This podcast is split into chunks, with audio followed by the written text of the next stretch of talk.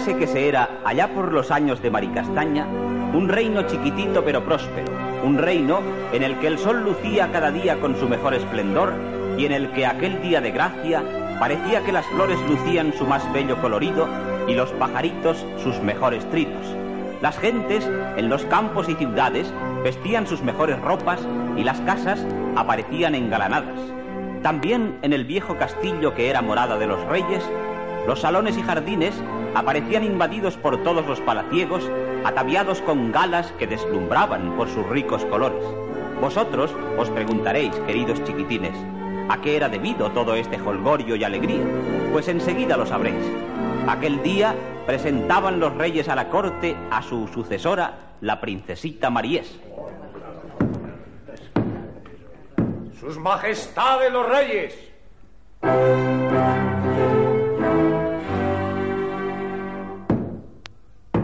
Su Alteza Real la princesita Maríes.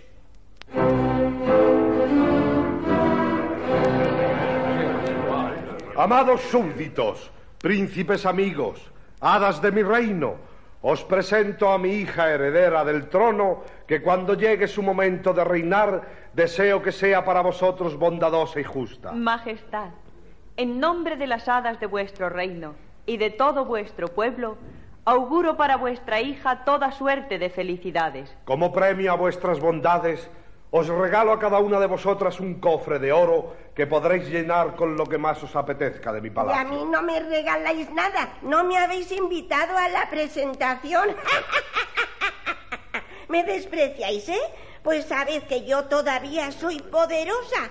Y por eso os aseguro que aunque la princesa sea perfecta, se pinchará con un uso y morirá. Yo no tengo poder suficiente para romper el maleficio de mi mala compañera, pero os digo que la princesa caerá solo en un profundo sueño y que llegará un príncipe valiente y bello que la despertará al cabo de cien años con un beso de amor.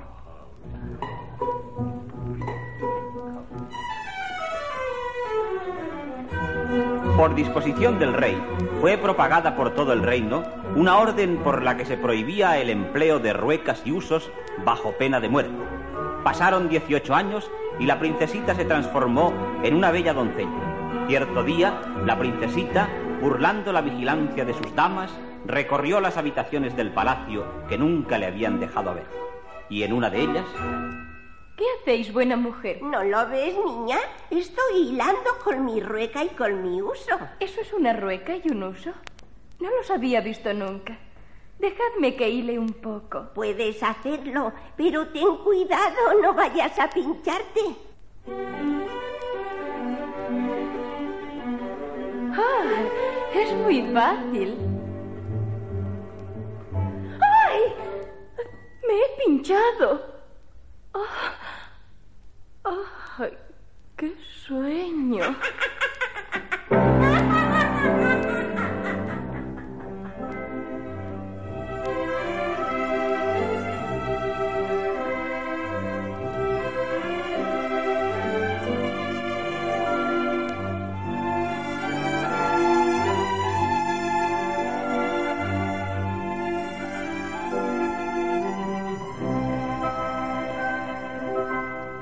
Oh, hada buena, ya hace diez días que mi hija duerme.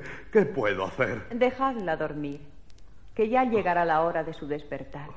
Y para que cuando despierte dentro de cien años no se vea sola, Sí. yo tocaré con mi varita mágica a todos los seres vivientes del palacio, que quedarán aletargados hasta el día en que la princesita despierte.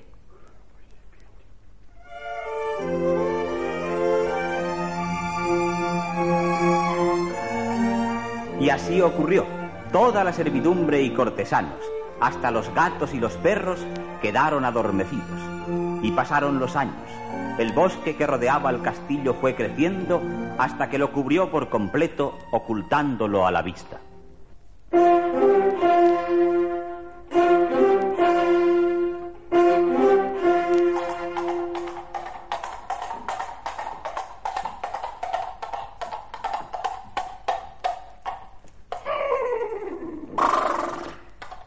Decidme, buen anciano, ¿qué es lo que oculta esa intrincada selva? Oh, príncipe, el palacio de los antiguos reyes, en el que dicen que duerme desde hace cien años una princesa, en espérale que el hijo de un rey rompa el encanto y la vuelva a la vida. Dicen que es bellísima. Ya me siento enamorado de ella. Penetraré solo en el bosque, pues quisiera ser yo quien despertase a esa bella durmiente.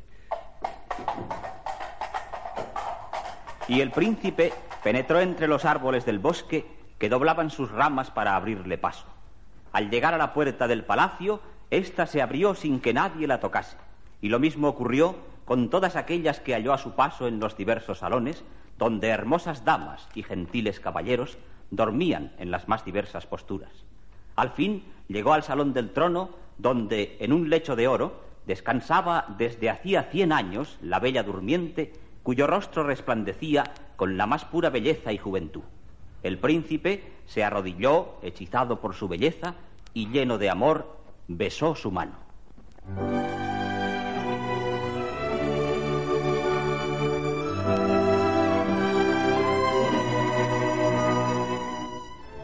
Oh, sois vos el esperado, el príncipe.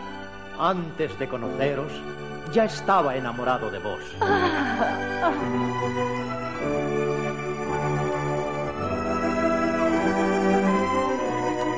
Y en aquel momento el palacio se llenó de vida y de aclamaciones de alegría.